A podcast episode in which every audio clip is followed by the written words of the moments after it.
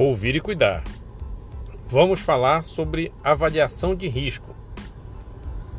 Ora, podemos deduzir que os seguintes riscos devem ser considerados: risco de autoagressão engloba o risco direto de suicídio, bem como o de envolver-se em acidentes ou de vir a ser ferido por terceiros. 2. Risco de heteroagressão difusa ou a pessoa determinada.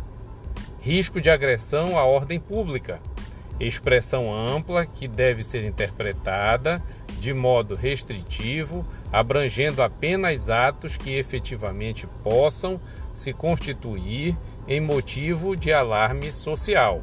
4.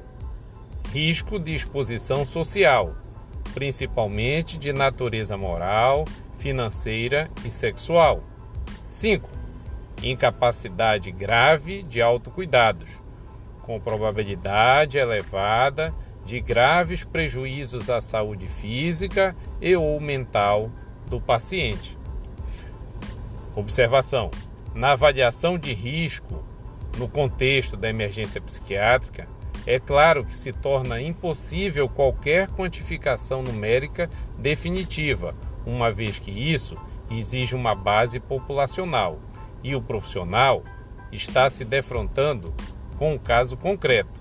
De qualquer forma, ele deverá estar ciente dos diversos fatores de risco ou de proteção presentes.